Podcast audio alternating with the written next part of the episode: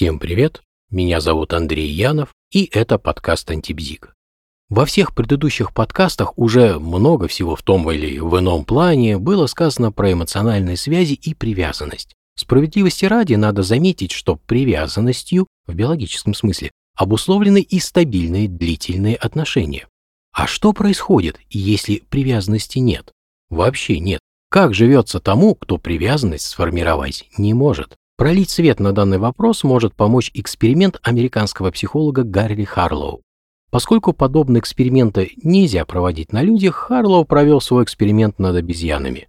Он хотел узнать, что случится с детенышем обезьяны, если его лишить любящей матери. Тут надо задуматься, что и в человеческом обществе порой случается такое, что ребенок лишен любви матери. К сожалению, такое бывает. Задача эксперимента была установить, связана ли привязанность детеныша к матери в основном с кормлением или все же привязанность связана с любовью. Как проходил эксперимент? Харлов сразу разлучил после рождения детенышей и их матерей. Вместо настоящих матерей в помещении, где были детеныши, установили манекены, похожих на обезьян. Было два вида манекенов. Первый вид был сделан из мягкой ткани, второй – из жесткой проволоки. Эксперимент проходил в двух направлениях. В первом направлении эксперимента к манекену из проволоки была прикреплена бутылка с молоком, в то время как у манекена, сделанного из мягкой ткани, такой бутылки не было. Во втором направлении бутылка была у тканевого манекена, а у проволочного ее, соответственно, не было. Как вы думаете, как вели себя детеныши?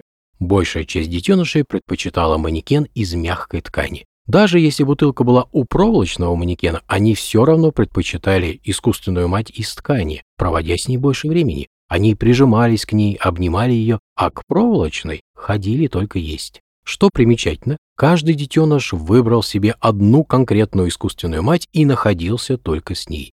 А когда он исследовал незнакомое помещение, то постоянно к ней возвращался, перед тем, как отойти еще подальше. Харлоу создал специальный механизм, который пугал обезьян. Он издавал жуткие звуки и своими механистическими руками размахивал в разные стороны.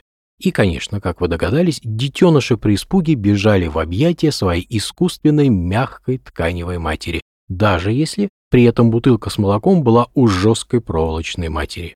И несмотря на то, что сотрудники лаборатории достаточно хорошо заботились о детенышах, они не нуждались ни в чем, и все их потребности вовремя удовлетворялись, они достаточно сильно отличались от тех, кто рос со своими настоящими, природными, скажем так, матерями. Отличие выражалось в обособленности, в бедных контактах между собой и с другими обезьянами. При этом они были жутко пугливы и одновременно сильно агрессивны.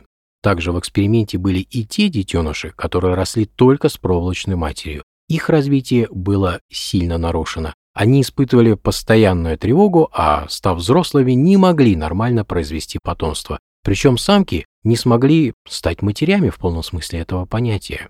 Конечно, этот эксперимент вызвал множество споров и был осужден за свою жестокость. И тут есть над чем задуматься. Этот эксперимент нанес удар по некоторым господствующим теориям в психологии, которые имели место быть в первой половине XX века. Совершенно очевидно, что привязанность не формируется только лишь в связи с удовлетворением потребностей в питании. Эксперимент показал, что для нормального развития детенышем нужен контакт с матерью, и с матерью не проволочной.